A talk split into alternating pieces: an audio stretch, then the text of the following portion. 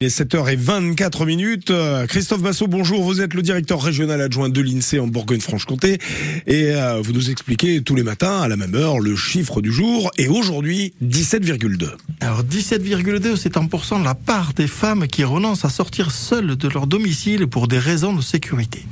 Alors ce chiffre-là est obtenu à partir de l'enquête de l'INSEE cadre de vie et sécurité.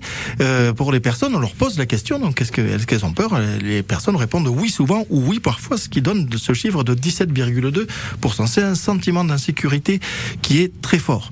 Euh, donc c'est, il faut avoir à l'esprit que l'enquête qui est menée, elle est menée, euh, c'est assez compliqué à la mener. Les, les, personnes, quand elles répondent, eh bien, elles sont isolées, elles sont mises dans une salle seule parce que euh, ben, les réponses qu'elles peuvent apporter peuvent poser problème, notamment à leur entourage et euh, notamment à leur conjoint.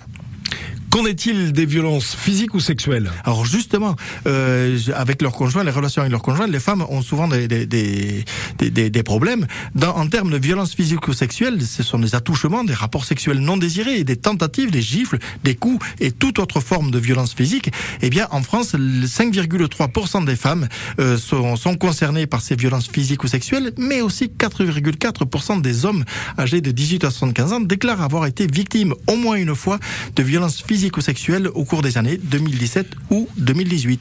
Merci beaucoup Christophe Bassot de l'INSEE Bourgogne-Franche-Comté. À retrouver cette chronique en podcast sur l'appli ici par France Bleu et France 3.